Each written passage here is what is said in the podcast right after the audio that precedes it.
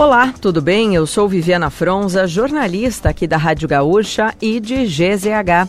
Não conseguiu acompanhar as principais notícias de hoje, terça-feira, 23 de janeiro ou das últimas horas? Eu vou trazer aqui para ti, antes que o dia acabe, o nosso resumo diário de notícias do fim da tarde. Oferecimento Serrana Solar, a minha escolha certa. Quatro pessoas foram presas nesta manhã em operação da Polícia Civil que investiga fraude em licitações de compra de livros didáticos e de literatura pela Secretaria Municipal da Educação de Porto Alegre. Uma das detidas foi a ex-secretária municipal da Educação, Sônia da Rosa. Outras duas servidoras públicas e um dos empresários que venderam mais de 500 mil livros por 34 milhões de reais também foram presos. Oito servidores públicos foram afastados dos cargos por 180 dias, incluindo Alexandre Borque, presidente do MDB da capital e secretário municipal extraordinário de modernização e gestão de projetos. O presidente Lula confirmou que o governo fará as mudanças para quem ganha até dois salários mínimos por mês fique isento do imposto de renda. O chefe do executivo ainda reforçou a promessa a longo prazo de isenção a salários de até 5 mil reais até 2026 e voltou a defender a cobrança sobre dividendos. De acordo com o presidente, no entanto, a medida é um compromisso difícil, pois o governo terá que abrir mão de dinheiro e rearranjar os gastos. Um protesto contra a falta de energia elétrica bloqueou nesta manhã ambos os sentidos da BR-290 em Eldorado do Sul.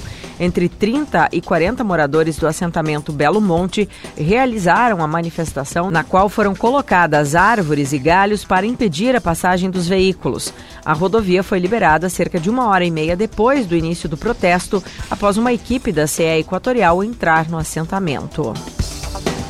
A presidente da Agência Estadual de Regulação dos Serviços Públicos, Luciana Luso de Carvalho, avaliou que as medidas adotadas até o momento não surtiram efeito para melhorar a qualidade dos serviços das empresas de energia elétrica no Rio Grande do Sul. A agência aplicou multas e fez determinações às concessionárias. Uma semana após a tempestade que atingiu o estado, mais de 5 mil clientes da CE Equatorial e da RGE seguiam sem luz até as 3 horas da tarde desta terça.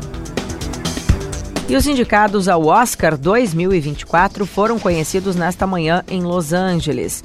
O filme Oppenheimer, de Christopher Nolan, foi o destaque do anúncio.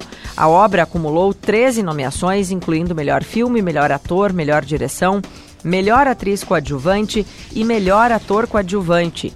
Pobres Criaturas teve 11 nomeações, enquanto Assassinos da Lua das Flores foi lembrado 10 vezes. Já o filme Barbie ficou com 8 indicações. E para fechar o nosso resumo de notícias, antes que o dia acabe, tem a previsão para amanhã sem grandes mudanças nas condições de tempo nesta quarta-feira. Dia de sol e sem previsão de chuva em Porto Alegre, na região central, sul e oeste do estado. Pode chover à tarde no extremo norte e nas áreas de serra, mas sem previsão de volumes altos. Se quiser saber mais sobre algum desses assuntos e muitos outros, além dos nossos colunistas, áudios e vídeos, é só acessar gzh.com.br ou o aplicativo de GZH. Amanhã a gente volta aqui antes que o dia acabe.